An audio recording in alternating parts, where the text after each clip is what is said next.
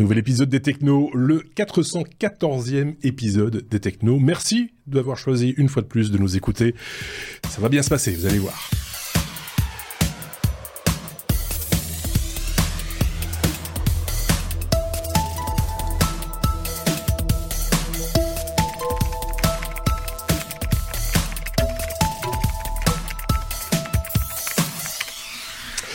Et pour ce 414e épisode des Technos, euh, d'habitude à, ce stade-ci, si vous regardez la vidéo, vous voyez euh, directement euh, deux chroniqueurs. On a un petit peu changé la formule cette semaine, l'un après l'autre. On va dire ça comme ça. On va commencer avec Sébastien. Salut Sébastien, comment vas-tu? Hello.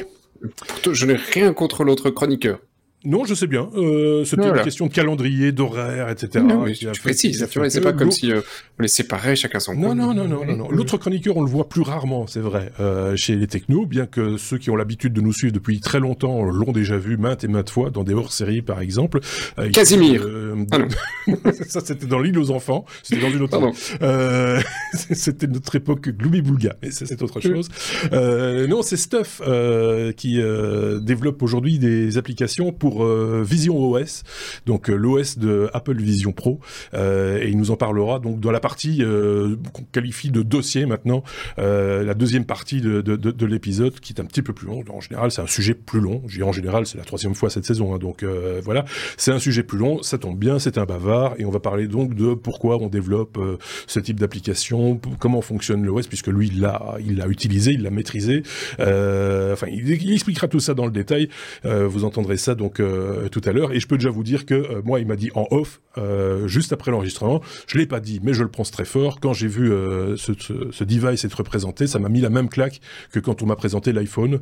C'est vous dire s'il si, croit dans ce, dans ce produit, en tout cas s'il lui, lui voit un avenir. je sais pas ce que tu en penses, Sébastien, si tu vois le même type d'avenir pour ce type d'appareil, sans rentrer dans trop de détails, ton, ton opinion comme ça, en, en passant.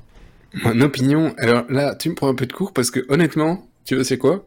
Je ne sais même pas de quoi on parle. Vision, Vision Pro. Le casque Le, casque euh, Apple. Ah, c'est comme ça qu'ils l'ont appelé.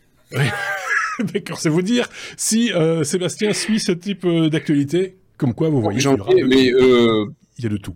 Oui. oui. Est-ce que oui, je, non, je suis dubitatif parce que j'en ai des casques et David aussi. Hein, et on l'utilise pour jouer de temps en temps.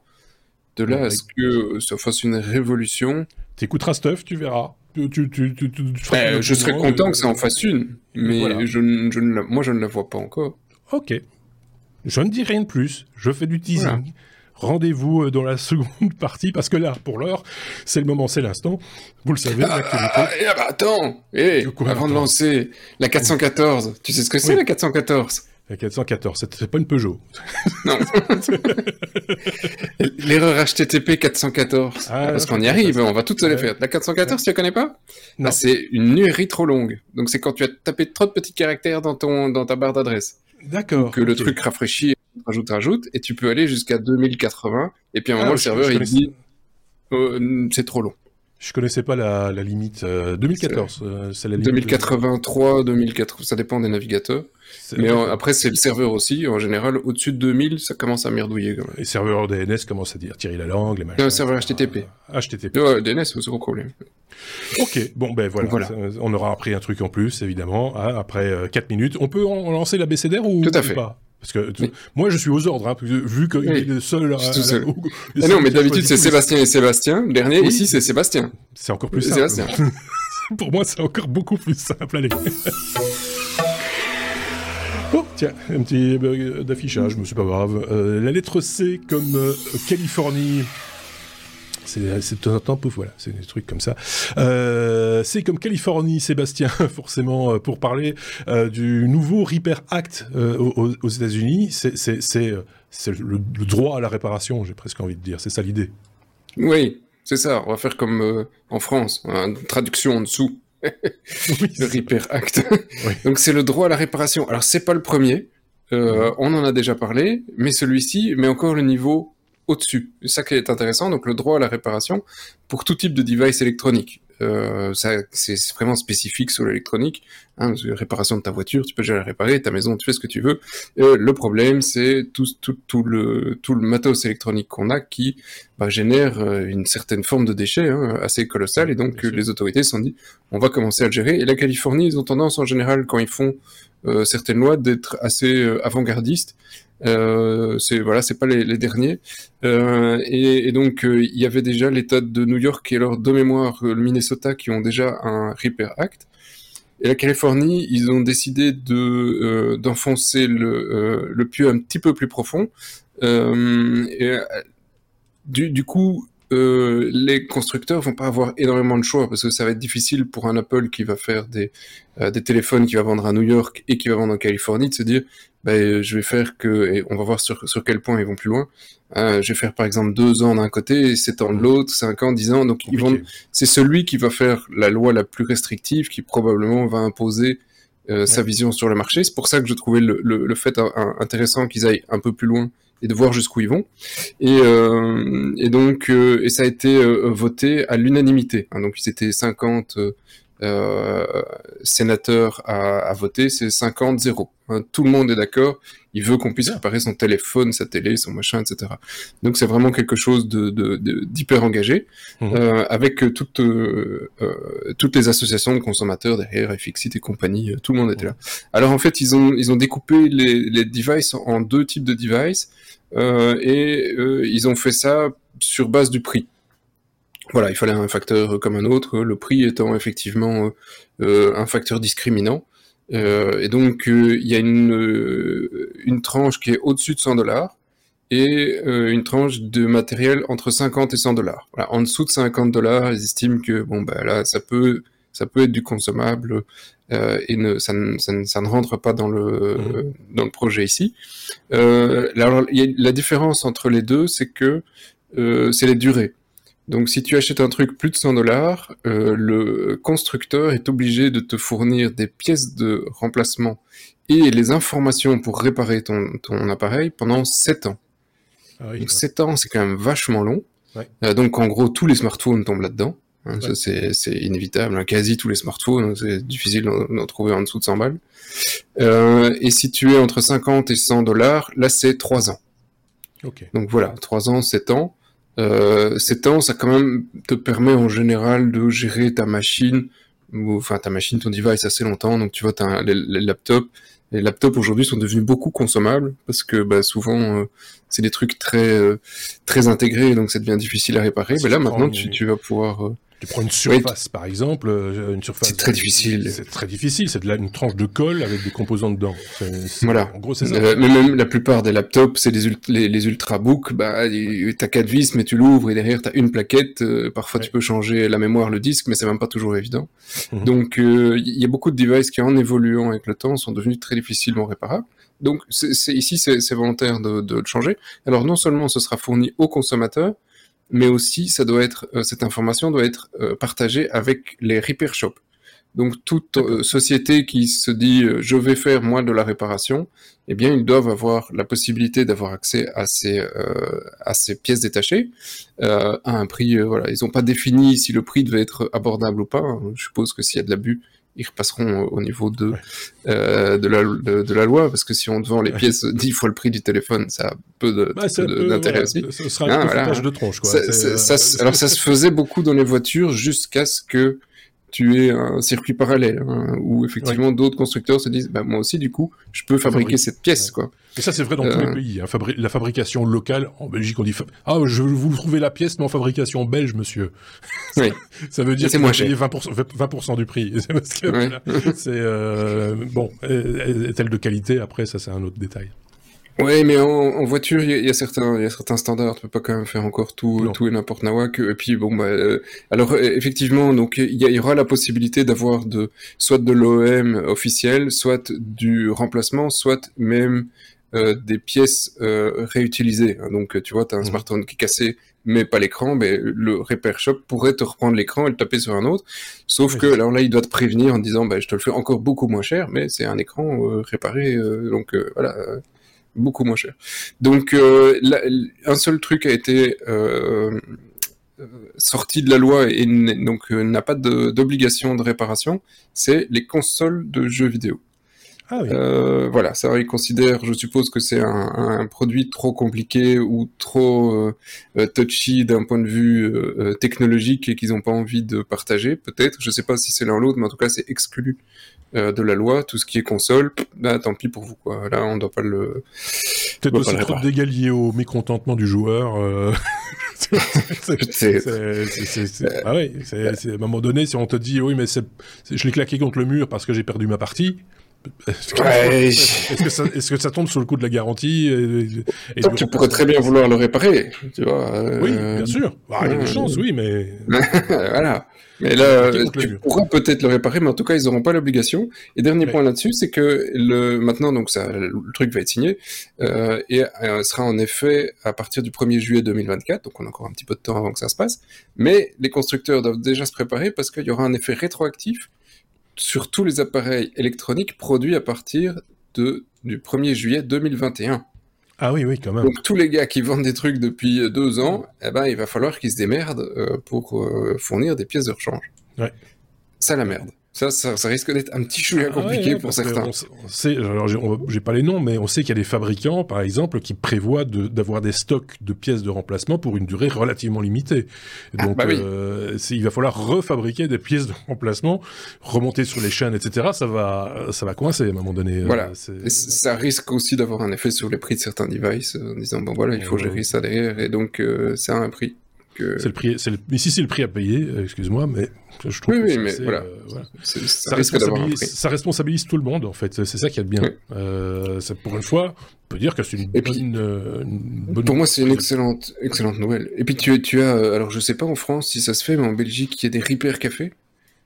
qui sont faits parfois et c'est assez c'est des, des, groupes voilà c'est assez sympa où tu peux aller voir il y a des gens qui sont un peu doués de leurs petites mains et qui vont aider à réparer le mixeur le machin c'est pas limité à et, et, dans certains hypercafés. C'est social c'est plutôt, oui, c'est ça, c'est vocation sociale. Il y a, des fois, il y a un petit mm. droit d'entrée, un petit, un petit, une petite dîme, on va dire, pour payer un coût au réparateur. Euh, Et puis, tu as des réparateurs qui se sont bien équipés aussi, qui sont des vrais passionnés de réparation, et qui sont équipés en imprimante 3D, et qui vont refaire le bouton de la cafetière. Oui, il y a, non, mais il y a, des gens qui ont un savoir admirable et une patience, parce qu'il faut les petites, euh, parfois, il faut quand même aller délicatement, ils sont, constructeurs n'ont pas toujours fait des trucs sympas. par rapport aux propriétaires de la cafetière aussi, hein, il faut être des fois patient. c'est parce que c'est pas toujours. Euh, mais il y a des trucs, euh, puis j'arrête avec les anecdotes à la con, il y a des trucs qui m'ont déjà vachement emmerdé, et euh, sans faire de, de promo, tu vois, il y a les aspirateurs de table, tu vois, les aspirateurs de table, genre le truc, après six mois, la batterie, elle a claqué. Donc tu bah faut te le démonter. Ça te prend une heure à démonter parce qu'ils ont bien foutu de la colle partout et t'as pas envie d'en faire 50 pièces. Et à chaque fois, tu te retrouves dans les modèles pas très chers à des batteries faites sur mesure, ah soudées, que de toute façon, tu sais rien foutre. Ah, il y aurait bien une solution, ça va t'énerver, hein, mais c'est de ne pas en acheter. Eh bien non, j'ai acheté une marque spécifique non, non, parce que je vais te dire un truc, on va digresser comme ça à chaque sujet, ça va être super. Mais, mais, mais euh, il, existe des, petites, des petites euh, balayettes de, de, de table mécaniques euh, qui fonctionnent très très bien avec des petits poils et tout. Qui, et il suffit de passer, passer et il n'y a pas de batterie, il n'y a pas de pile et, ah non, ça, mais, et ça fonctionne. Mais on aspire tout avec ça, nous. Tu vois, il y a la petite qui, on a plein de moustiques morts pour le moment. C'est comme ça en Belgique, je sais pas, t'as les gros moustiques et le matin, ils sont tous morts par terre et la petite les pointe un par un en disant mort, mort. Donc tu dois les aspirer, je vais pas les faire avec ta petite balayette, moi. Mais si, tu pourrais. Mais c'est dégueulasse, c'est les grosses pattes. C'est pas, bah, bah, tes pattes. C'est pas très solide. Hein, J'ai envie de vous poser la question. Qu'en pensez-vous? Est-ce qu'il faut acheter un aspirateur de table électrique qui coûte cher et avec une batterie qui sera pas recyclée, etc. Ou alors se servir d'une bonne vieille lavette. non, non, non, non, non. Maintenant, il y a une marque qui commence par un D et qui termine par un zone où tu peux avoir toutes les, tout, toutes les parties se réparent. Oui, tu peux, tu peux acheter toutes les pièces détachées. Et j'en ai un, la batterie a claqué euh, après un certain temps. Pas de problème, j'ai acheté une batterie de remplacement, je l'ai changé 5 minutes. C'était plié, c'est super facile à réparer. Euh, ça m'a coûté trois fois le prix de l'autre aspirateur, mais j'en ai un qui est là depuis 10 ans. Mais pour revenir sérieux 10 secondes et passer à la suite. Ensuite, euh, le Fairphone, quand on parle de téléphone, euh, c'est un téléphone qui fonctionne très bien. Alors j'ai appris un truc que vous verrez plus tard, c'est que le, le, le Fairphone, ils ont fabriqué aussi des écouteurs. Euh, un casque comme le comme le, le, le, casque à Apple, euh, le même genre, mais où toutes les pièces aussi sont sont réparables. Euh, donc c'est dans le même esprit. Ça, t'as une certaine forme de fierté, tu vois, quand tu sais le réparer. Oui, bien sûr. moi j'aime j'aime bien cet article. Oui, moi, j'aime bien cet article aussi. Et on a mis la source, parce qu'on aime tellement, comme tous les articles dont on parle d'ailleurs, hein, c'est pas, une c'est pas exclusif à ce sujet. On met euh, toutes nos sources, évidemment, en description de l'épisode, dans les notes de l'épisode et sur notre blog lestechno.be. On passe à la lettre L comme Linux, évidemment. Euh, LTS, c'est-à-dire le Long Term Support de euh, Linux sera, euh, du kernel Linux, pardon, sera limité à deux ans. Sébastien. Ah oui, je vois que j'ai oublié un i quand même. Oui. Dans le titre, il sera limité. Euh... Ah je l'avais changé, à un endroit et pas à l'autre. Tu vois, ah oui, donc voilà. voilà. Chose qui arrive. Hein. Bah oui, malheureusement. dyslexique. Euh, et donc, euh, alors, c'est pourquoi le LTS Je vais essayer de faire simple parce que c'est, tout le monde n'est pas forcément. Euh, donc déjà le, le Linux, tu vois, ça on, gère, hein, Oui. oui. Ah. Euh, Et euh, alors il y a un noyau qui est mis à jour, hein, donc c'est la base de, de, de, de, distribution Linux et c'est mis à jour assez régulièrement. On a quasi tout, euh, tous les jours, toutes les semaines, un nouveau, une, une mise à jour mineure et puis quelques fois par an une mise à jour majeure. Hein, donc les versions 5.4, 5.5, 5.10, machin, et on est maintenant 6, 14, 6.15 et des poussières. Et, et donc de temps en temps, effectivement, il y a des noyaux qui sont définis en disant celui-ci, il va être supporté pendant plusieurs années. Parce que sinon les autres, bah, une fois qu'il est sorti, qu'il y a un nouveau, bah, c'est fini pour toi.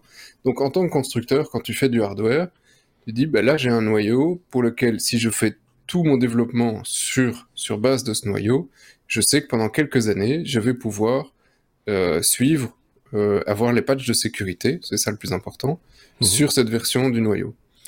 Euh, ça se fait, c'est aussi important parfois sur des serveurs, sur des, des, spécifiques, des instances où tu dis je veux absolument garder cette même instance avec cette même configuration et tu sais qu'au moins les petits, les petits deltas de sécurité tu vas pouvoir les récupérer. Ouais. Euh, sauf que effectivement, ben, long term support c'est long par définition hein, euh, et ça pose un problème parce que maintenant il y a la 4.14, la 4.19, la 5.4, la 5.10, la 5.15, la 6.1. Et euh, il y en a une nouvelle qui arrive à partir de janvier, donc euh, janvier 2024. Donc là, ça commence à faire beaucoup de kernels. Euh, et le problème, c'est que il y a les problèmes, il y en a plusieurs, c'est que l'équipe elle est pas extensible. Il y a une équipe de mainteneurs, ils font ça sur, c'est pas les développeurs du noyau, il y a une équipe spécifique de mainteneurs. Donc, il y, a, il y a à peu près 2000 devs par, qui sont actifs, ce pas toujours les mêmes, par noyau. Mmh.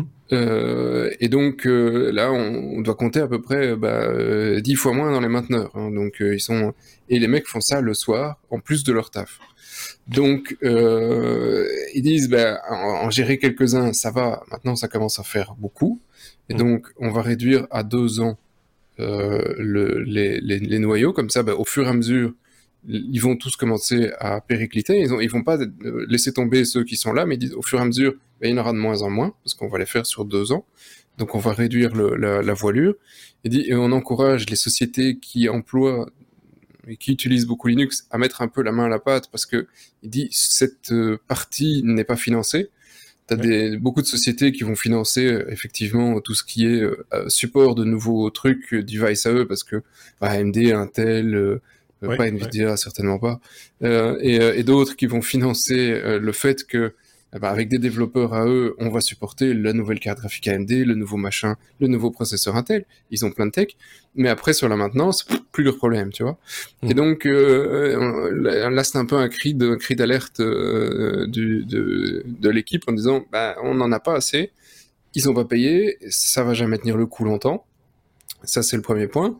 Et euh, le deuxième, c'est en plus, on vient d'exploser leur charge de travail. Alors ça fait un certain temps que on utilise. Enfin d'abord, c'était, t'as as trouvé un bug de sécurité, t'as des, des, des, équipes, des boîtes qui font des recherches en disant, je vais essayer de trouver euh, euh bah, toutes les failles. Hein, t'as des, des, boîtes spécifiques en sécurité pour essayer de s'assurer d'avoir le truc le plus sécur possible.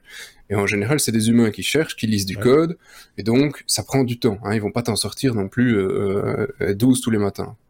Sauf que euh, Google et d'autres boîtes ont développé des outils qui euh, analysent ce code euh, et font, ils, créent des, ça va analyser les différents embranchements pour essayer de se dire là, dans ce cas précis, on va avoir une faille de sécurité.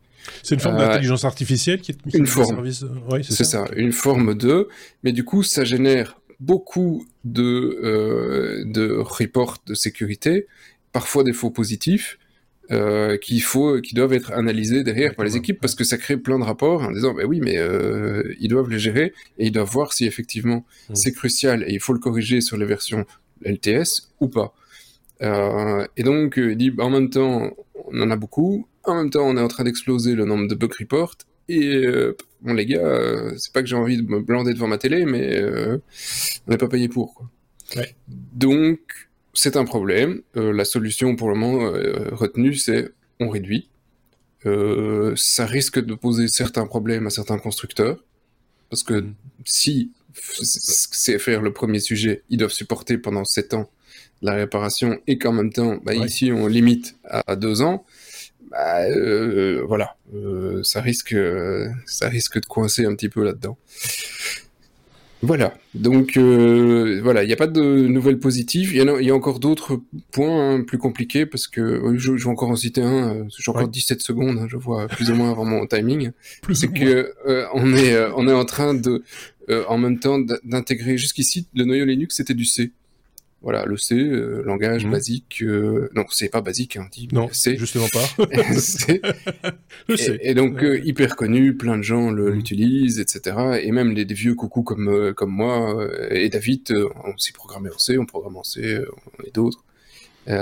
sauf que pour certaines raisons de sécurité, parfois un peu de tendance, mais à la base l'explication est surtout sur de la sécurité, mais on rajoute du Rust, maintenant un autre langage, euh, qui est vraiment très, euh, euh, comment dire, euh, très paternaliste avec le développeur hein, en disant vraiment là, je pense que tu te trompes ou que c'est dangereux. Hein, même s'il n'y a pas d'erreur, il te laisse pas faire des choses qui sont dangereuses. Rust est vraiment très, très bien foutu, mais très avec un langage différent. Voilà, c'est un langage différent et, et c'est intégré depuis peu dans le kernel. Donc là, on dit, et en même temps, les pauvres gars, ils sont déjà pas beaucoup, et maintenant, ils doivent apprendre un nouveau langage pour faire le support du truc. Il dit, non, les gars, c'est trop. Ouais, Donc, euh, ben voilà, on verra s'il y a des solutions, mais euh, jusque-là... On arrive à, Je pense que tu seras d'accord avec moi, mais on, a, on arrive quand même à des niveaux de complexité euh, qui deviennent humainement, et d'où ma réflexion sur l'intelligence artificielle, d'où humainement ça devient difficile de, de, de, pas de faire, mais de, de, de de contrôler l'ensemble des process euh, l'avant, pendant, après. Euh, à un moment donné, il va falloir s'outiller, quoi. Il faut euh, parce que ça va plus être humainement possible. Ou alors on s'arrête. Oui, euh, mais c'est difficilement expliqué à quel point c'est compliqué de d'écrire le code que ces gars font. Mais c'est très compliqué. Et il y a peu de devs que je connais, je connais quelques-uns qui en sont capables et qui le font ou on participe, etc. Mais c'est une minorité dans les développeurs parce que mm. c'est vraiment des sujets qui sont hyper compliqués et qui est pas qui sont pas reconnaissants parce que le mec euh, qui va réécrire du code 50 fois pour gagner 2 millisecondes sur une boucle, tu dis on en a rien à foutre, mais en même temps ça a des impacts majeurs derrière en général. donc c'est mm. c'est très compliqué. Ok, c'est pas la première fois qu'on vous parle de Linux dans ce, dans ce podcast et je pense que ce ne sera pas la dernière fois. C'est la barbe, c'est la barbe. C'est la barbe. C'est, la barbe, il est obligé, c'est, forcé. la lettre N comme Nintendo. Une Nintendo qui serait dans le viseur de Microsoft, Sébastien. Oui, euh, je vais finir par faire un numéro qui va faire plus long que si on était deux. Oui. Euh, je vais essayer de faire euh, to the point Nintendo. Euh, tout le monde connaît Nintendo, tout le monde connaît Microsoft, tout le monde connaît l'histoire de récente de Microsoft qui vient de racheter Activision Blizzard. Hein, et donc effectivement, bah, ça, il y, a enquête dessus pour savoir si ça crée un, un, problème de concurrence. Mmh. Et comme il y a enquête pour savoir s'il y a un problème de concurrence, il y a des documents qui sont échangés avec la FTC aux États-Unis, un truc anti-concurrence, enfin anti-monopole. Et, euh, et, certains documents fuitent un petit peu en se disant tiens t'as vu c'est des échanges de Microsoft c'est intéressant euh, et dans les échanges euh, il y a des, des, des donc les, les fuites euh, sont, sont assez euh, amusantes donc effectivement Microsoft aurait, c'est des, des, échanges de mails internes hein, entre des gars de Microsoft, euh, c'est amusant à lire, euh, il y aurait des envies euh, sur certaines sociétés, d'autres boîtes de jeux vidéo, mais qui, voilà, certaines sont, ont été voulues et puis plus, TikTok, hein, c'est un moment, on en a parlé pendant tout un temps, et Nintendo, alors, Nintendo, ça aurait pas été euh, la première société que je me disais, tiens, Microsoft va racheter euh, euh, quoi cette année? C'était Nintendo. Et, et, donc, apparemment, ça fait quelque temps que Microsoft a Nintendo dans le viseur. Nintendo n'est pas spécialement facile à racheter parce que Nintendo a beaucoup d'argent. Donc, Microsoft se dit que c'est pas le moment mais qui regarde Nintendo et que Nintendo va perdre au fur et à mesure son petit euh, bas de laine, parce que voilà, ils se disent que ça va diminuer avec le temps. C'est épuisé. C'est épuisé. Hmm. Et, euh, et, que pendant ce temps-là, Microsoft doit essayer d'être copain-copain avec Nintendo pour faire des petits trucs avec eux, pour que les sociétés commencent à, à s'apprécier, pour qu'au moment donné où, où, Nintendo aura un prix qui soit acceptable par Microsoft, que Microsoft puisse racheter Nintendo. Et donc c'est marrant parce que pour une fois, on est aux prémices de d'une stratégie de rachat d'une grosse boîte par une autre. Et donc c'est pas juste un truc qui est qui est fait sur un, un, un, bout de papier vite fait en un coup. Ici c'est vraiment une stratégie à long terme de mais, on le regarde et un jour on va se le faire tu vois. Un jour on va se le la, la, question c'est de savoir aussi si euh, si d'abord si c'est vrai si c'est un si c'est pas un fake qu'on a fait circuler pour euh, pour influencer le marché pour euh, influencer certains certaines acquisitions pour ça paraît gros quand même que ça ça fuite à ce stade là à ce stade-là, ça pourrait fuiter plus tard, mais, mais là, quand même, au tout début du, euh, du chantier, euh, c'est quand même très, très surprenant, quoi. En même temps, il n'y a pas de démenti de Microsoft non plus, hein. Non, mais quelque part, on les, on, on, les montrerait du doigt, oh, ils ont démenti un peu trop vite. c'est, tu vois, ça... Oui, mais on est dans un, merde, on est dans un, un podcast de complotistes. Oui, c'est presque ça. mais, mais... Je ne savais pas. mais, Et euh, non, mais... la tête plate. D'ailleurs, la, Terre, l'eau n'existe que dans deux états, gazeux et plat. La Terre n'étant pas une, gazeuse, ça elle est gazeuse, elle est plate. Voilà. Donc, euh... non mais. Euh... Oui, je sais pas. C'est une excellente question. Euh... Je sais pas, mais en même temps, je, je trouve la stratégie de Microsoft assez, euh, assez logique jusque-là, et, et, ils sont euh, euh, et ils sont effectivement assez euh, assez axés jeux vidéo pour le moment. Hein, oui, oui, bien sûr. Quelques années. Mmh. Mmh. Euh, c'est un secteur qui est quand même assez rémunérateur. Donc, ça, quand, quand, tu le mets sur papier, ça fait sens. Parce que tu vois, micro, Nintendo ne fait plus beaucoup d'innovation. Je vais me faire fuser avec ça. Euh, ils, ils, ont leur la Switch hein, qui est une top console, mais c'est pas le Nintendo d'il y a 20 ans, quoi. Non. Hein, euh, ils, sont plus, ils font en général une console entre les deux. Entre une sortie de deux Xbox euh, ou des deux euh, PlayStation, parce qu'à ce moment-là, les autres sont un petit peu moins bons et eux, ils peuvent sortir quelque chose qui est voilà, euh, oui, milieu de gamme, mais qui se vend. Comme, quoi, tu vois. comme tu le disais, ils ont des sous. Euh, il se peut très bien qu'il y a un moment donné, ça dépend des fois de tellement de peu de choses. Hein, ou, ou ils, oui, ils ont des sous, mais l'innovation nippone est un petit peu en, ça. On en avait parlé il y a quelques oui. mois. Ont, ils ont un peu, ils ont un peu de mal, quoi. Ils ont du mal pour l'instant, effectivement. Alors, autre info dans tous les échanges, et puis comme ça, on va, pour, pour, moi, on est bon, je serai en dessous de la, euh, des 4-5 minutes, c'est qu'il y a deux consoles qui vont arriver aussi sur la Xbox, et j'ai essayé de retrouver les dates, et je scroll, je scroll, mais je ne la vois plus. Il y en a une qui est ah. prévue, que je ne, euh, me plante pas pour l'année prochaine, sinon il faudra aller voir dans la source après. Hein. Oui, parce que Et une pour dans 4 ans, oui. je pense. Donc, euh, oui, c'est ça. Une pour 2024 et une pour 2028. D'accord. Donc ça, okay. c'est euh, une nouvelle génération, 2028, 2024, peut-être juste une petite update. On a le temps de voir, hein. 5 ans. Oui. Hein il peut de oui. l'eau à couler sous les ponts, euh, tonton. Oui. Euh, ok, on a fait le tour du sujet? Oui, tout à fait. Voilà, et comme il n'y a pas d'autres chroniqueurs auxquels poser la question de savoir, t'aurais un truc à rajouter, on peut passer à la suite. Avec la lettre T comme euh, télescope. Le, les télescopes sous le feu de pirates. Euh, qu'est-ce quoi Qu'est-ce qu'est-ce qui se passe avec les télescopes?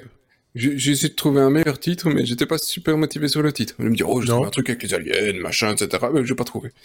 si vous avez un meilleur titre, vous pouvez toujours le dire, mais ce sera trop tard pour le changer, mais euh, ouais, j'avais pas l'inspiration sur le titre. Mais oui. voilà. Oui. Il y a des trucs comme ça. Pourtant, j'avais envie d'en parler. C'est mystérieux. C'est mystérieux. Ce sont des pirates mystérieux. Ça, on peut le dire. Des pirates, non, des pirates, euh, oui, ah bah, des pirates informatiques, hein. on s'entend, c'est pas. Pas, il y a pas de. Euh, oui, c'est ça, il y a pas de truc pour. Pas de capitaine Crochet, etc. Non, tout à fait. Euh, donc euh, ici deux deux, télé deux observatoires astronomiques, un à Hawaï, un au Chili, ben, ils ont dû arrêter. Voilà, parce que voilà, ils se sont fait pirater et pas de bol, ça marche plus. Et donc, euh, bah, comme les télescopes, euh, maintenant, c'est pas un truc où tu mets juste ton œil et tu regardes, mais c'est beaucoup de data qui reviennent et qui est analysé. Hein, donc, c'est surtout maintenant des grosses sources de données. Bah, et du, comme ils ont été arrêtés, bah, il y a plus de data. Et donc, c'est effectivement des, des, des euh, ils sont très dépendants de l'informatique. Hein, euh, tous les télescopes aujourd'hui, ils sont même pour certains reliés entre eux pour pouvoir faire euh, ensemble, synchroniser et faire une vue complète. Et ici, effectivement, ces deux-là sont deux observatoires importants que pour pouvoir réussir à avoir une vue complète de, bah, de tout le ciel pendant pendant la nuit. Donc bah, aujourd'hui, on n'est plus capable de le faire parce qu'ils sont euh, ils sont à l'arrêt. C'est pas la première fois qu'on a des télescopes qui sont euh, qui sont attaqués. Il y en avait un une fois au Chili euh, également et c'était il est resté 60 jours dans le noir parce que bah voilà, il fallait le temps de réparer et, trouver le truc.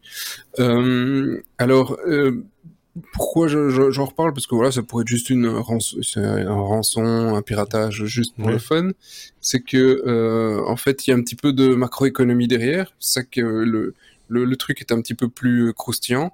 C'est qu'effectivement, les pirates, on sait pas qui, euh, mais on se pose des questions sur le pourquoi. Euh, mhm. Et si effectivement c'est un groupe, parce qu'il n'y a pas de euh, de revendication et donc euh, où on n'en parle pas, on donne pas les infos.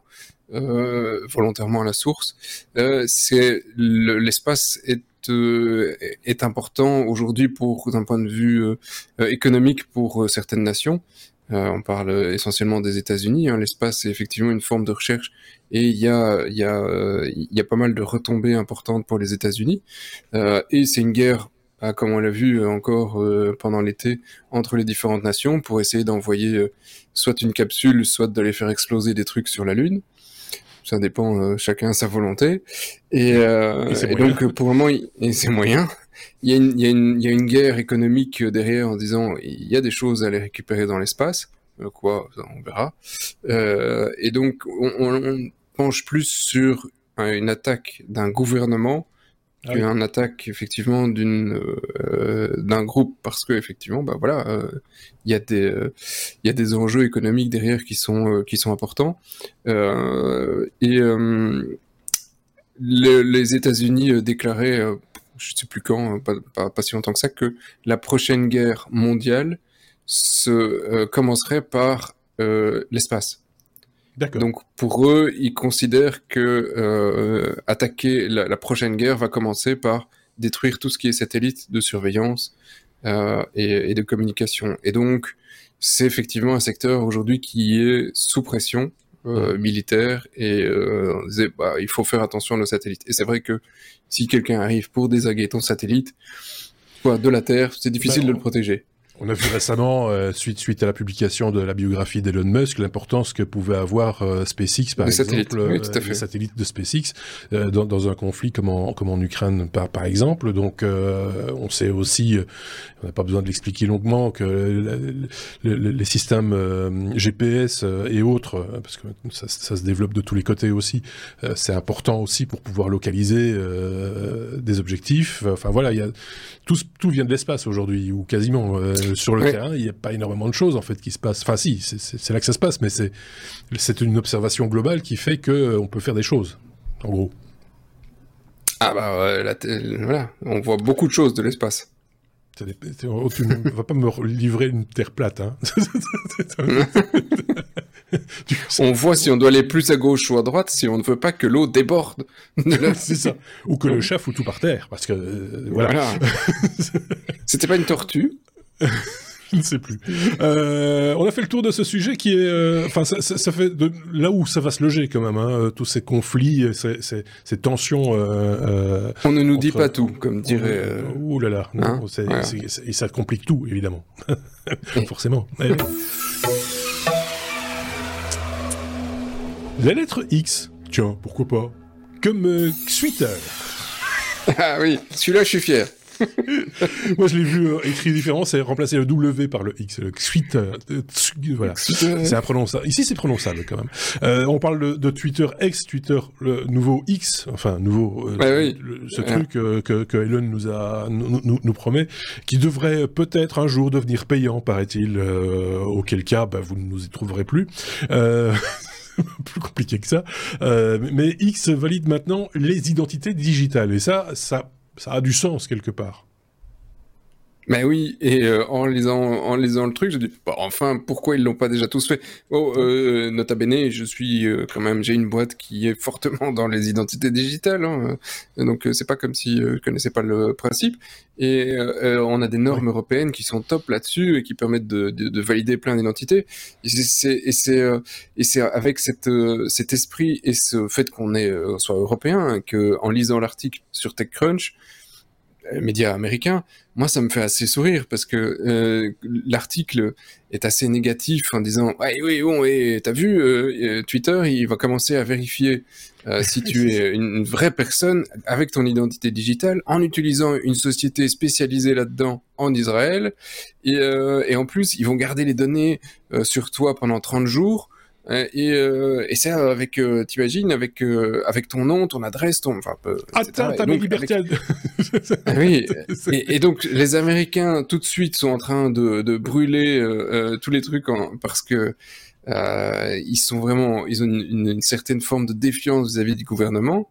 Et moi, avec mes yeux d'Européen, je lis ça, je dis bah oui, mais c'est la seule chose que je demande à mon gouvernement. Moi, c'est de le fait de gérer les identités et donc le service population de, de son pays. C'est la base du pays. Et donc, euh, c'est donc nous, on n'a pas cette forme de défiance de la population. L'Europe a imposé à tout le monde. Il y a personne qui a été dans les rues en disant on veut pas d'identité digitale. On est tous très contents d'en avoir une. Bon, certains un peu moins, mais euh, tout le monde, euh, bref, la majorité est quand mm. même contente d'avoir une identité digitale. C'est ça simplifie beaucoup de, de, de paperasse. Et donc euh, voilà, ici euh, ce, ce, sera une possibilité pour euh, accélérer la procédure de validation de ton compte avec ton petit logo, hein, tu es validé. Euh, ce sera pas obligatoire, ce sera peut-être un jour obligatoire. Euh, peut-être que depuis c'est obligatoire, hein, parce que Twitter ça change, euh, que t'es pas fini ton, ton article, il a déjà décidé autre chose. Euh, mais normalement ce n'est pas obligatoire et euh, c'est juste une, une, une incentive. Quand tu dis que chez nous, c'est plus facilement accepté euh, cette identité numérique, c'est à moitié vrai. Parce que dès le moment où tu rajoutes des données biométriques à cette identité, là, tu as des levées de boucliers. On l'a vu par exemple avec les empreintes euh, digitales euh, et des choses comme ça. Oui, mais ça a été fait. Ou la, tu vois, ça a été fait. Qu'on veut rajouter. Ça a été fait en Belgique et ça a été fait dans pas mal de pays. Oui, mais ça crée des débats. On est bien d'accord. Hein. C'est. ça crée des débats, mais il y a du pour et Alors en Belgique, euh, oui, il y a du pour et du contre. Ça crée des débats, mais pas sur. Euh, ils ont, on a trouvé un, un, compromis à la belge hein, là-dessus. Euh, sur la, la, carte belge, on a aussi effectivement l'empreinte digitale depuis 2-3 ans. Donc carte d'identité hein, euh, classique euh, pour ceux qui n'en ont pas encore, parce qu'en France c'est obligatoire maintenant. C'est ce genre de truc, hein, ouais. forme carte de crédit. Ouais. Et en Belgique, on a une puce derrière. Et en France aussi. Euh, je, je, ne sais plus s'il est derrière.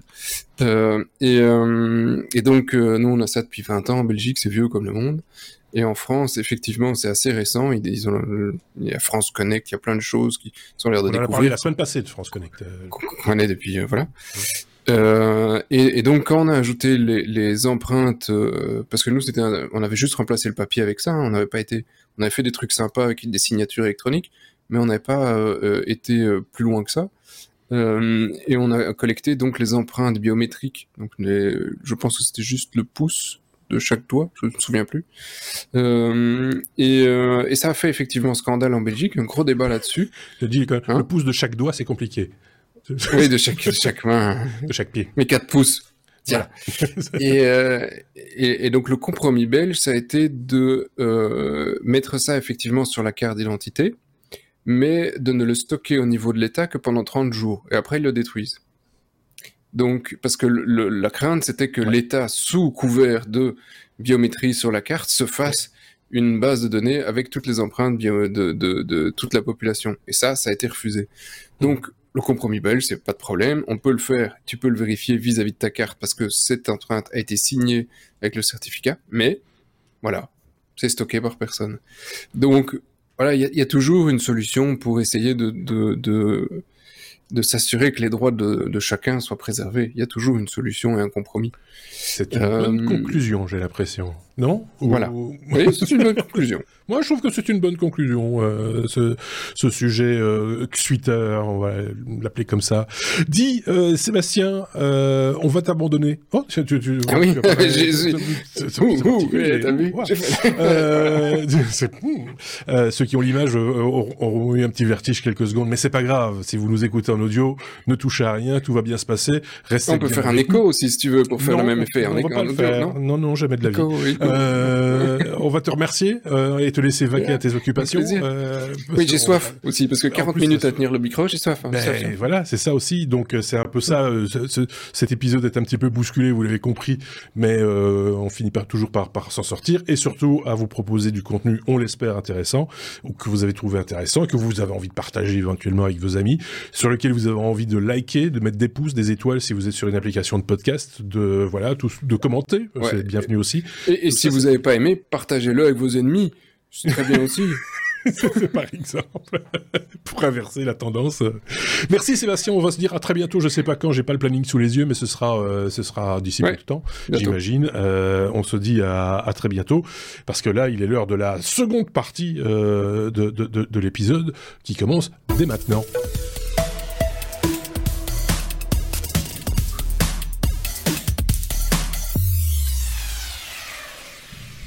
Et dans le dossier de cette semaine, il est question de parler d'Apple Vision Pro et euh, de ce qui l'anime, c'est-à-dire l'OS, euh, Vision OS. Pour euh, ce faire, j'ai fait revenir une vieille connaissance avec euh, laquelle on avait déjà parlé d'Apple, rappelle-toi, il y a déjà bien longtemps, et pas que d'Apple d'ailleurs, c'est notre ami Stuff. Alors pour ceux qui ne te connaissent pas, je te présente mais très succinctement. Stuff, c'est un vieux de la vieille du podcast belge, il y a très longtemps, il y a déjà presque 20 ans, pas loin en tout cas, euh, où tu avais lancé le premier podcast qui parlait ouais. d'Apple à l'époque ouais. déjà, et, euh, et, ça remonte bon, au début du podcasting, c'est-à-dire 2004, hein, 2005, quelque chose comme ça. Donc euh, voilà, Stuff euh, vit maintenant, est belge, vit maintenant euh, en Allemagne, est très impliqué dans ce qui est technologique, mais aussi dans ce qui est écologique et éthique. on en a déjà parlé, on va pas le ressasser à, à chaque fois, mais ce, si je fais ce préambule, c'est peut-être aussi pour expliquer ton point de vue, euh, parce que c'est un point de vue hein, qu'on vous propose évidemment, c'est le point de vue d'un jeune, du coup, développeur, puisque, euh, bah oui, chaque fois quelque chose de nouveau, on redevient junior un, un, temps avant de, voilà, de repasser senior un, un petit peu plus tard. Donc euh, voilà, j'espère que tu vas bien, Stuff. Ceci dit, je t'ai pas encore posé la question. Écoute, je vais très très bien. Mai 2005 pour Pomcast, donc c'est une histoire ah. d'il y a plus de 18 ans. Voilà. Euh, mais bon, on l'a fait pendant quelques, on l'a fait pendant quelques années et puis après, ouais. c'est un peu comme euh, les Village People avec YMCA. On continue à m'en parler, mais ça fait longtemps que je chante plus en fait.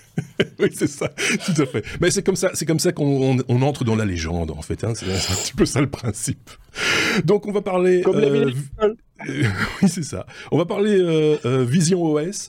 Euh, alors, ce qui est particulier, quand même, on rappelle, bon, le device, ce sont les lunettes d'Apple, hein, si je si je résume très très fort, dont on a un, un petit peu parlé chez les technos parce qu'on est moins focus aujourd'hui sur les produits Apple qu'on a pu l'être dans, dans, le passé. Il y a énormément de podcasts et de sites web qui en parlent, donc on s'est un peu démarqué par rapport à ça. Mais malgré tout, ce qui nous intéresse, c'est l'interactivité que propose ce, ce, cet appareil euh, et les différents modes d'interaction euh, que propose euh, l'OS, forcément, et, et, et le device. Tu peux nous en dire quelques mots?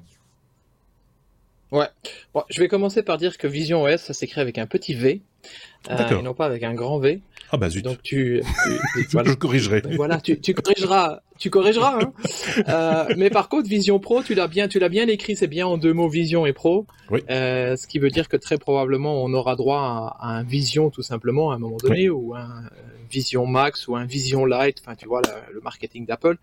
Et ouais, en gros, c'est, euh, c'est, bah, comme tu l'as dit, c'est ni plus ni moins qu'en gros ce que euh, par exemple Meta fait avec le Meta avec le MetaQuest ou par exemple Microsoft avec le HoloLens. Euh, mhm. Il y a d'autres produits euh, de HTC et d'autres. Donc Apple a, regardé pendant des années ce que les autres faisaient et puis il a fait bah, de, ce que moi j'en ai pu j'ai pu en témoigner en mieux. Et, et, voilà le mode d'interaction puisque tu me posais la question c'est tu aucun, aucun accessoire. C'est-à-dire que tu fais tout avec euh, tes mains, tes yeux et ta voix. Oui, c'est ça qui est particulier, c'est que c'est la, base, l'ordinateur, c'est le clavier, c'est les mains. Euh, la voix, bah, ça commence tout doucement aussi avec certains devices. Euh, je pense euh, Google Home par exemple, Alexa et des choses comme ça. ça, on l'a bien compris aussi. par contre, les gestes, enfin là aussi, il y a des fois des particularités dans certains certains certains devices. Je pense à certains drones par exemple qui peuvent réagir quand on leur fait certains gestes ou des appareils photo. Maintenant, tu fais une certaine gesture, comme on dit, et, ils réagissent. Et ici, c'est l'ensemble de, ces, fonctionnalités que tu dois euh, réfléchir ergonomiquement, comment, comment l'utilisateur va s'en servir. C'est ça la difficulté du truc, en fait. Ouais. Ouais. Bah écoute, euh, je suis en train de préparer euh, deux talks sur, sur Vision Pro et Vision OS. Un que je vais donner ce, samedi à Francfort en Allemagne et un que je vais donner en, Italie, à Bologne en anglais dans, en trois semaines, je pense. Donc du coup, je me suis euh, beaucoup attardé sur la chose depuis que c'est sorti au mois de juin. Et comme tu le dis, euh, moi qui ai à la base ce qu'on peut considérer comme un senior Swift ou Swift UI ou iOS développeur, aujourd'hui je me considère surtout comme un junior Vision OS développeur. Mhm. Donc on est tous un peu junior. Et euh, pour en revenir à, la, la, gestion des mains et tout ça, c'est un device qui est bourré d'électronique, c'est-à-dire qu'il y a 12 caméras. Euh, dont deux caméras HD et, euh, et, euh, et, les dix autres, en gros, c'est des caméras qui, bah, qui tout simplement traquent tes mains. C'est-à-dire qu'il y en a, il y en a simplement, il y en a déjà quatre, enfin deux de chaque côté qui regardent vers le bas. il y en a deux qui regardent sur le côté. Ensuite, à l'intérieur, il y en a deux par yeux, par œil. En français, par œil, par yeux, par yeux, je suppose, par œil. Par œil. oui. et en parallèle de ça, il y a aussi cinq sensor, quoi. C'est-à-dire qu'il y a évidemment il y a un lidar qui euh, qui euh, bah, qui scanne la pièce et euh, plein de choses. Il y a six micros aussi au passage. donc voilà, tu risques pas de pas être entendu. et et il y a surtout et il y a surtout pour tout ça une puce spécifique qui est pas le M2, qui est ça le, le, CPU normal entre guillemets qui s'occupe de Vision OS, mais la puce R1 est une puce qui est faite expressément pour euh, bah, s'occuper de la gestion de toutes, ces, de toutes ces informations et pour retransmettre entre le moment où la caméra en face voit et le moment où toi tu le vois à l'intérieur sur les écrans 4.5K. Donc il y a deux écrans 4.5K à l'intérieur, mhm. donc en gros deux écrans d'iMac à l'intérieur. Euh, euh, il se passe 12 millisecondes et 12 millisecondes c'est euh, 8 fois plus rapide que le clignement d'un œil. Donc, euh, a priori, gros, dire que il n'y a pas de malaise par rapport à l'utilisateur ne va pas euh, il n'y a pas de ce lag qui pourrait être euh, qui pourrait être gênant euh, dans, dans, dans l'usage quoi. Donc voilà. C'est impressionnant. Dans la gestion au, niveau du codage sans rentrer dans trop de détails est-ce que tu as accès à toutes ces, ces, ces sources de manière spécifique ou à la base déjà, le, le, device gère une partie du, voilà, c'est du son, c'est de l'image, c'est de la gesture, et après vous vous débrouillez avec ça? Bah, D'abord, il y a une partie, euh, évidemment, euh, je veux dire, protection de la vie privée. Euh, donc, Apple fait bien gaffe à ce que tu aies, en tant qu'utilisateur, pas forcément tout à ta disposition. C'est-à-dire que, par exemple, en tant qu'utilisateur, tu ne sauras jamais où regarde un, un en tant que développeur, pardon, tu ne sauras jamais où regarde un utilisateur. sinon, ce serait super cringe quand même. Si en gros, euh, on savait exactement quelle personne je regarde. Euh, donc euh, tout ce que le device sait, c'est que au moment où tu regardes quelque chose, par exemple un bouton, il y a une espèce de hover qui apparaît et quand je tape avec mon doigt, je clique sur ce bouton. Mais la seule information que j'ai moi en tant que développeur, c'est le gars il a cliqué sur un bouton quoi. Euh, ensuite, euh, au niveau de la, caméra, parce que ça c'est une information aussi importante, il euh, n'y a pas de possibilité pour l'instant, ce qui d'ailleurs dans certains cas est un peu un problème, d'avoir le, flux de, si tu veux, tes, tes, yeux, quoi, le flux de la caméra de ce que tu vois. Mhm, parce que là, littéralement, c'est un plus gros problème. Quoi. Mhm. après, pour parler codage, c'est globalement une, une, une, nouvelle plateforme un peu dans la dans lignée d'iOS. Il y a des choses en commun avec iOS, il y a des choses en commun avec macOS, par exemple. Mhm. Et euh, globalement, c'est euh, la même façon de programmer que, que pour des apps euh, iOS, c'est-à-dire Swift, Swift UI. avec évidemment toute une partie 3D au-delà de ça, parce que évidemment, avec ce device, tu, tu vas faire du 2D dans, dans, dans, l'environnement, mais tu vas aussi faire beaucoup de choses en 3D. quoi. D'accord, ok. Euh, Question euh, un peu bête et idiote, mais parce qu'on a appris qu'il euh, y avait très peu de devices en circulation. Donc, comment est-ce qu'on fait pour développer sans toucher l'appareil, sans, sans, sans, sans euh, est-ce qu'il y a un, simulateur? Est-ce qu'ils ont étudié un, système particulier pour pouvoir au moins tester les, les, bases? Comment ça se passe? Ouais. Bah, il y a un simulateur, tout simplement, comme comme sur iPhone, iPad. Euh, Apple TV. Euh, évidemment, c'est frustrant parce que, moi, moi, il faut savoir que moi, j'ai déjà eu la chance d'avoir euh, d'avoir le device une fois sur mes yeux, euh, enfin sur ma sur ma tête en l'occurrence. Donc évidemment, je peux pas vous dire grand chose là-dessus puisque c'est NDA, mais j'ai eu la chance d'aller à Munich. Donc il y a des il y a des des labs qui sont organisés par Apple où, où, on demande pour y aller et si, si, on a si on a de la chance, on, on se retrouve pendant 6 heures à avoir un vrai device en face de soi. Ça veut dire que moi j'ai eu la chance de euh, de, de, de, voir la bête et c'est ce qui m'a doublement motivé au-delà de, tout ce que j'avais déjà vu dans, dans, les vidéos et tout ça. Mais euh, à part ces, cette fameuse journée là où j'étais là-bas euh, une fois au mois d'août, le reste du temps je le passe dans simulateur, c'est-à-dire qu'on a un simulateur qui nous affiche une pièce euh, en pseudo 3D, c'est-à-dire sur un, sur un écran, avec évidemment euh, dans la pièce euh, ou plusieurs pièces, il y a plusieurs environnements. Hein. On peut être dans une bibliothèque, on peut être dans un, dans un salon, on peut être dans un désert ou quelque chose comme ça. Et en gros, pour terminer là-dessus, on a tout ce qu'on appelle les plans, c'est-à-dire les tables, les murs, pour avoir des, ce qu'on appelle des encores. C'est-à-dire que si je veux décider de de placer une image par exemple sur un sur un sur un mur, ben, je peux le faire aussi dans le simulateur quoi. Ok. D'accord. Donc tu, oui, c'est ça. Tu, tu, maîtrises. Le simulateur simule aussi l'espace, les hauteurs, les profondeurs et, et, et tout ce qui s'ensuit. Est-ce que, est-ce que tu vois aussi, c'est-à-dire que dans le simulateur, il est un peu compliqué à utiliser puisqu'on peut s'imaginer parce que ta souris en fait sur le Mac, c'est soit tes yeux, euh, soit tes, tes mains. C'est-à-dire que tu, soit tu utilises ta, ta souris pour cliquer, ça veut dire qu'en gros tu verrais quelque chose euh, tu regarderais quelque chose avec tes yeux et tu cliquerais, ou alors tu mhm. utilises ta souris pour changer la perspective, tu vois, pour tourner ta tête et des choses ainsi. Ça, euh, donc, euh, donc voilà. Mais en attendant d'avoir les d'avoir les devices qui n'arriveront que dans le meilleur des cas début d'année prochaine, bah, on n'a pas beaucoup d'autres options. Quoi.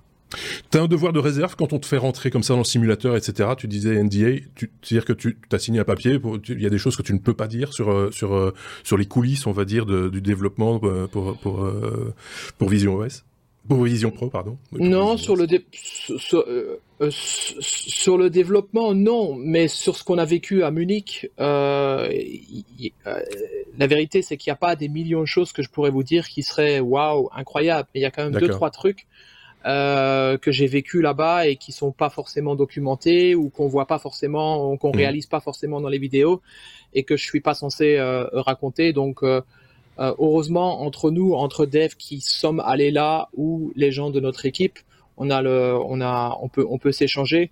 Donc on est quand même une, une, une petite communauté de, de dev Vision OS entre temps et euh, donc voilà, mais pour l'instant, ça reste entre nous et euh, euh, voilà, entre autres parce que Apple a, pas fini de développer le, bazar. Donc, mais mais dans l'ensemble, je, dois je dois dire que et ça j'ai le droit de le dire parce que c'est c'est assez vague.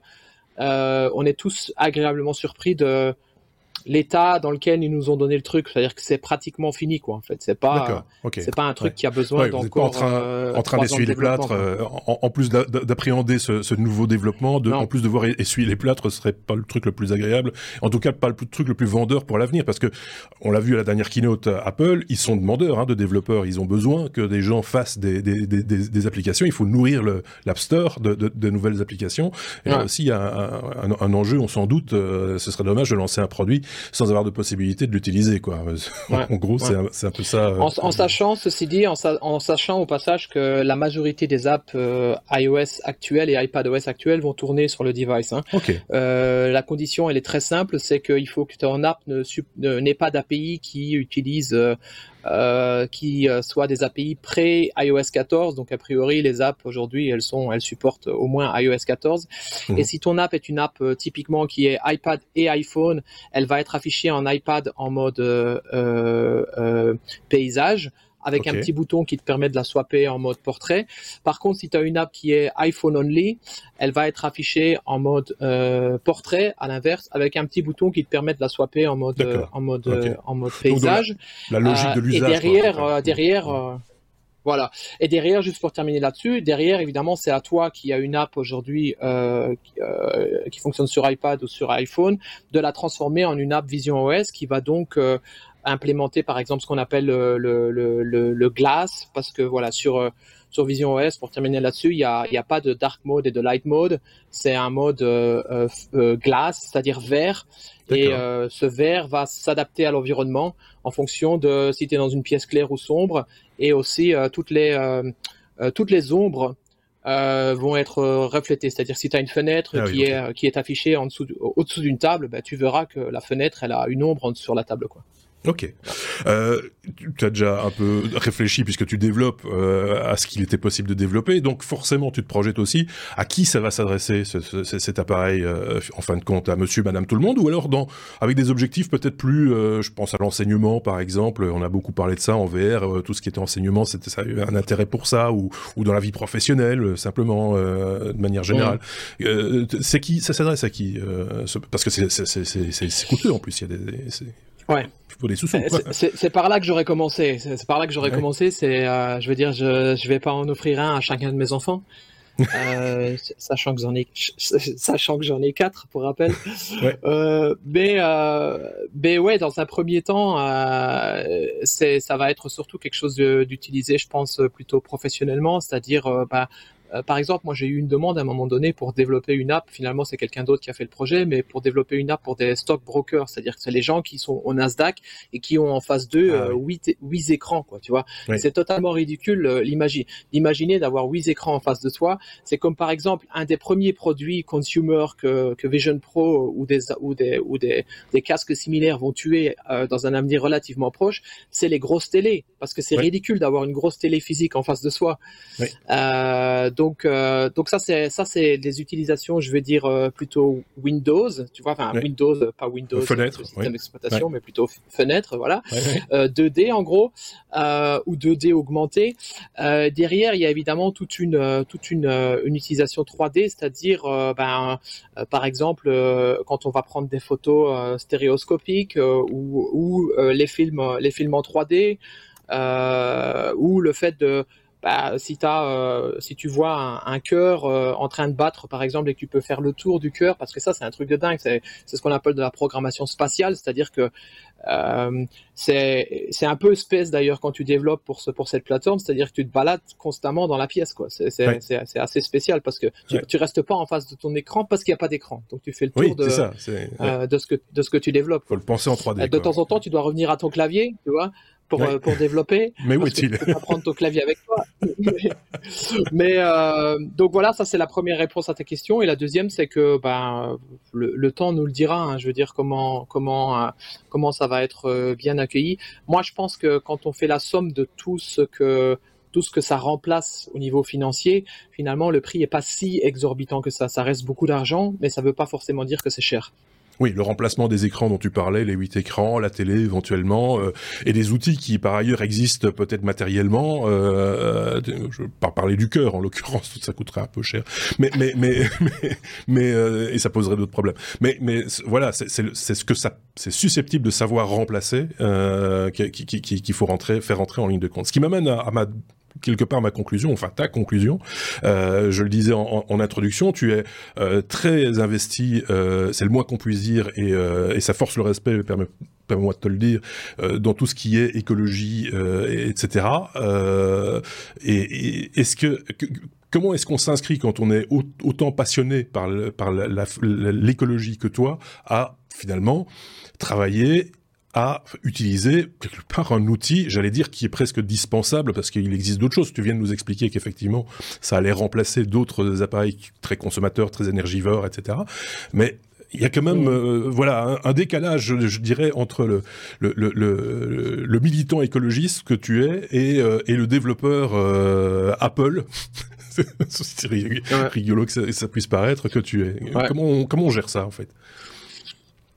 Bah, euh, des fois, on parle, moi et moi, euh, parce que voilà, c'est pas facile, mais d'un autre côté, euh, je dirais que le hasard a voulu que choisir Apple, c'était pas forcément la, la plus, le plus mauvais des choix. pour la petite histoire, fun fact, j'ai essayer de faire un, un, swap de carrière cette année, c'est-à-dire que j'ai essayé de partir 100% dans la politique et de mmh. terminer euh, idéalement au Parlement européen. Ça n'a pas marché. Du coup, je suis revenu dans le monde euh, IT et quand je suis revenu, il y avait Vision Pro. Donc, je me suis dit, ah, ça a l'air pas mal. Euh, moi, ce que je pense, c'est que euh, il faudra voir le, le, côté, tu vois, carbone neutral que Apple a, beaucoup euh, a beaucoup présenté récemment dans la keynote il y a quelques il y a quelques jours, voir comment ils vont pouvoir aussi euh, produire ce produit de manière le plus neutre possible, voir ce que ça va remplacer et pas forcément euh, rajouter on top. Mais je t'avoue que au-delà d'être d'essayer de, m'investir dans l'écologie, j'essaie aussi de m'investir dans euh, dans, dans, dans, dans, tout ce qui est euh, euh, réduction de la consommation et je veux dire degrowth et des choses ainsi. Et là, c'est mhm. vrai qu'il y a un vrai dilemme, quoi.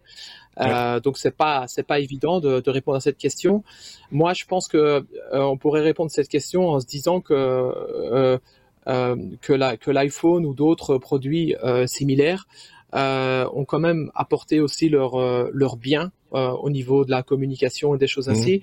Et il y a une des choses que je trouve intéressante, c'est euh, le, la, euh, le potentiel, la potentielle réduction de CO2 en, en, avec, avec le télétravail qui va être euh, dans le cas de, parce que ça c'est un, un, un, exemple que je t'ai pas expliqué tout à l'heure, mais le télétravail en utilisant euh, Vision Pro, ce sera une totale autre dimension, quoi. C'est-à-dire que tu auras un, avatar qui te représente et tu seras, tu, tu, seras, tu seras visible directement. C'est-à-dire qu'en gros, c'est imaginer une vidéoconférence, mais on the rocks, quoi. C'est une toute autre dimension, quoi.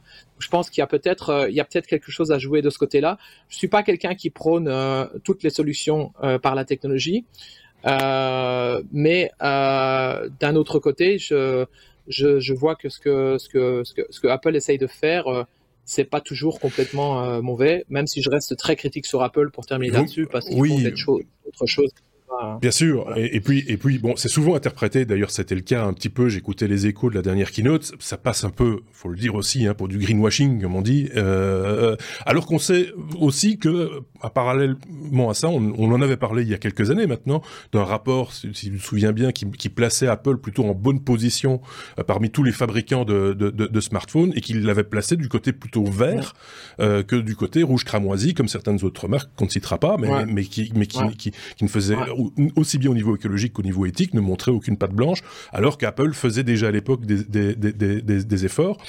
Alors tout n'est pas tout vert, pour être tout à fait dans la, bonne couleur. Mais il y, a, les, efforts, tu, me confirmes, ou tu m'affirmes que ce n'est pas que du greenwashing, c'est aussi, il y a une, une volonté derrière. Bah, ouais. Moi, c'est ce que je pense. Euh, on va, on va dire que je suis à moitié euh, biaisé, euh, mais pas complètement biaisé, dans le sens où euh, je sais que quand Apple fait des choses encore très très mal à mon sens, c'est-à-dire euh, ben, l'évasion de, de taxes par exemple, et le fait de pouvoir utiliser voilà l'évasion des milliards, là je continue à être très très très critique là-dessus. Il faut jamais oublier que Apple est devenu vert, entre autres parce que Greenpeace s'est donné beaucoup de mal. il y a au tout début, je faisais Pomcast avec la, la campagne A Greener Apple, aussi par le fait que Apple est une, une, une société suffisamment assez intelligente pour avoir avoir compris que être vert, c'est un business model. Donc on peut appeler ça du greenwashing si on veut, mais si au final euh, ça ah, réduit le résultat qui compte. de carbone, voilà. Euh, donc, euh, donc au, final, euh, au final, tout est à, tout est à gagner. Et effectivement, là, je te parle depuis un casque Fairphone. Euh, donc Fairphone est une société que je continue à adorer, mais euh, quand on compare, euh, c'est ce que tu disais, le, rapport Green il y a quelques années, dont j'adorerais avoir une, mise à jour parce qu'il date encore, il date quand même de 2017. finalement, Apple était quand même le deuxième juste derrière Fairphone, peut-être même potentiellement le premier dans certains cas. Et les gens qui me critiquent par rapport à ça, c'est en général les gens qui me sortent un Samsung de leur, de leur poche ou qui ont les produits de Jeff Bezos. Donc à un moment donné, je veux dire, il faut critiquer ce qui est critiquable. Et, euh, et, je pense que la dernière communication par rapport à la, la, petite vidéo avec euh, Mère Nature de, de Apple, c'est à la fois fun, à la fois entertaining et à la fois ça va dans la bonne direction, tout en sachant que euh, ils prennent des risques dans le sens où euh, bah, ils mettent ils mettent la charrue avant les bœufs potentiellement, mais c'est comme ça qu'on fait avancer la machine. Ils se mettent eux-mêmes la pression. Et donc, comme ils se mettent la pression, ben, on va continuer à leur mettre la pression. Et donc, euh, voilà, l'idée, c'est que si tout le monde euh, va dans la même direction, mm. euh, mais après, je serai le premier, pour terminer là-dessus, je serai le premier à être heureux s'ils arrêtaient de sortir tous les ans un nouvel iPhone ils peuvent pourraient sortir tous les deux ans un iPhone, mais il faut jamais oublier que je connais depuis. Entre temps, je connais très très très très très peu de gens qui changent régulièrement d'iPhone. Et quand je dis régulièrement, ça veut dire tous les 2-3 ans. La majorité des gens que je connais gardent leur iPhone entre 5 et 7 ans maintenant. Et parce que voilà, euh, les, les, OS, il euh, n'y a pas il n'y a pas un Android à part Fairphone euh, qui tient aussi longtemps qu'une version d'iOS sur un ancien device. J'ai pas, j'ai pas qu'on dise qu'on essaie de faire de la pub ou du, prosélytisme pro Apple ou quoi que ce soit, mais je l'ai déjà dit dans ce podcast, donc je peux le répéter. J'ai gardé un, un, SE première génération pendant plus de six ans euh, et avec beaucoup de bonheur. Et, et, et mon séparé était, était un, un crève-cœur parce que voilà, c'est à un moment donné, il faut quand même euh, suivre un peu l'évolution des, des, des, choses aussi. Et le prochain, j'espère bien le tenir aussi six ans minimum pour euh, pour être euh, tout à fait clair. 6-7 ans, c'est pour euh, Monsieur Madame tout le monde, c'est total, totalement faisable. Moi, mes enfants, par exemple, il y en a un qui a un SE bah, de première génération justement, il y en a une autre qui a un 6S. ma plus grande a récupéré mon, mon X à un moment donné, et voilà, ça continue à tourner quoi. Par contre, effectivement, euh, les, les, Airbuds remplis de colle qui sont pas euh, recyclables, alors c'est pas le device le plus euh, monstrueux du monde non plus, hein, il faut être honnête, mais malgré tout, les montres connectées, ça c'est des trucs qui se réparent pas, ça c'est agaçant, quoi. C'est un peu c'est un peu énervant. On va pas ouais, on est totalement d'accord. Mais, mais, voilà. mais en même temps, d'accord, mais on verra on verra comment on verra comment, Apple, parce que là pour l'instant il parle que de, il parle que de CO2, hein, il parle pas de, il parle pas vraiment encore de, de réparabilité. Hein. Ouais, et ça, il y a encore des efforts à faire de ce côté-là, ou en tout cas à refaire, parce que ça, a été réparable à une époque et c'était très bien. Mais là, ça, euh, voilà, c'est un petit peu, un petit peu particulier. On va pas en refaire des louches, si tu veux bien. Mais euh, voilà, c'était un plaisir de t'écouter, euh, Stuff, et, euh, et bravo pour cette reconversion, j'ai envie de dire. j'ai envie de dire aussi, à l'occasion, Same Player Shoot Again, tu y reviendras hein, à la politique et, et, et, à ce genre de choses-là, de, de, de, manière plus professionnel. Dans, quelques années, au pire. Au pire, voilà. Et donc, euh, il suffira de s'y remettre un, bon coup. Mais je sais que de toute façon, tu continueras à militer. Et, euh, et voilà. Merci beaucoup. Passe euh, bah, de, de, bons moments avec ce nouvel OS. J'allais dire ce nouveau jouet. c'est un peu ça. Hein. c'est comment il faut le dire. C'est un peu ça. C'est un, peu ça. J'ai un peu, toujours, je suis un peu toujours le même qui avait son Commodore 64 quand il avait 11 ans en 1987 le nombre de chroniqueurs qui m'ont dit ça dans, cette, dans ce podcast. Merci à toi, Steph. À très bientôt. Salut. Merci, à bientôt. Ciao. Voilà qui clôture euh, cet épisode 414 des Technos. On se retrouve euh, la semaine prochaine avec euh, d'autres chroniqueurs, évidemment. Et puis d'ici là, vous nous retrouvez évidemment sur les réseaux sociaux, là où nous partageons notre veille technologique, vous le savez, à longueur de journée, et là où vous pouvez également partager nos différents contenus. Passez une très très bonne semaine, à très bientôt, salut